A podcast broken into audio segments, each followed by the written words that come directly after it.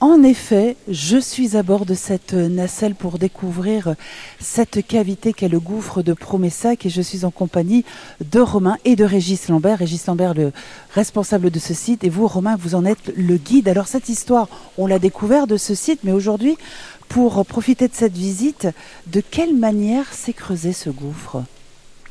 Ou alors là, on va faire un sacré bond dans le temps, plus de 100 millions d'années. Il faut imaginer que le Périgord était recouvert par les océans.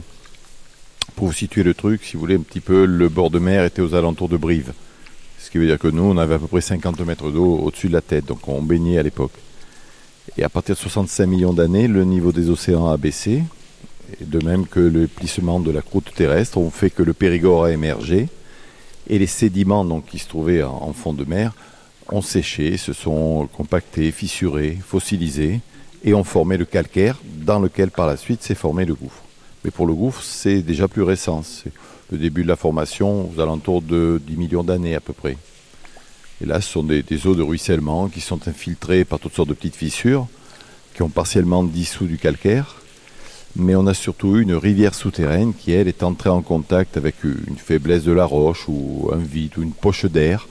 Et au contact de ce vide, on a une eau qui a créé un siphon, qui a tourbillonné, tournoyé, qui a donc usé la, roche, et comme le vide s'agrandissait en dessous, bien ça s'effondrait petit à petit au-dessus.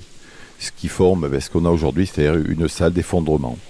Les inventeurs qui ont découvert euh, ce gouffre, la première fois qu'ils sont descendus, ils ne voyaient pas ce que nous, on voit aujourd'hui. Ah, loin de là. Le premier qui est descendu, Gabriel Galou, lui, c'était en 1907. Il était dans un tonneau et il avait un câble qui le reliait à la surface. Et pour seul éclairage, il avait une bougie. C'est vous dire que c'était vraiment l'aventurier par excellence, là. Il y avait plein de débris, je pense aussi. Toutes sortes de, choses au fond du gouffre, parce que le, trou avait été connu et utilisé au XVIIe siècle. Mhm. Donc on y a retrouvé des ossements humains, animaux. Il y avait toutes sortes d'histoires qui sont passées à propos de ce, trou. Mais c'est un petit peu long à raconter. Mais on dit que les, brigands se sont débarrassés des corps de, leurs victimes en les balançant. Et que les gens du coin, eux, jetaient toutes sortes de, déchets, effectivement, dans le gouffre. De même qu'il y a eu une tentative de, comblement à l'époque de, ce trou, ce qui fait que beaucoup de choses ont été retrouvées au fond du gouffre. Ça fait plus de 36 ans que vous êtes guide ici, au gouffre de Promessac, Romain. Est-ce que vous descendez avec toujours ce même émerveillement? Oui, on peut le, peut le dire, il y, a, quelque chose de magique. Là, c'est tout le monde voudrait avoir un bureau comme, comme celui-ci. Hein. Mais je ne vais pas vous dire que j'ai exactement le même enthousiasme qu'au début, mais le jour où j'aurai plus, plus d'enthousiasme, il faudra vraiment que j'arrête. Mais là, ça le fait encore. Et depuis des milliers d'années, les gouttes d'eau de pluie infiltrées dans le sol qui atteignent ce plafond de la grotte et qui tombent lentement, vous les entendez certainement.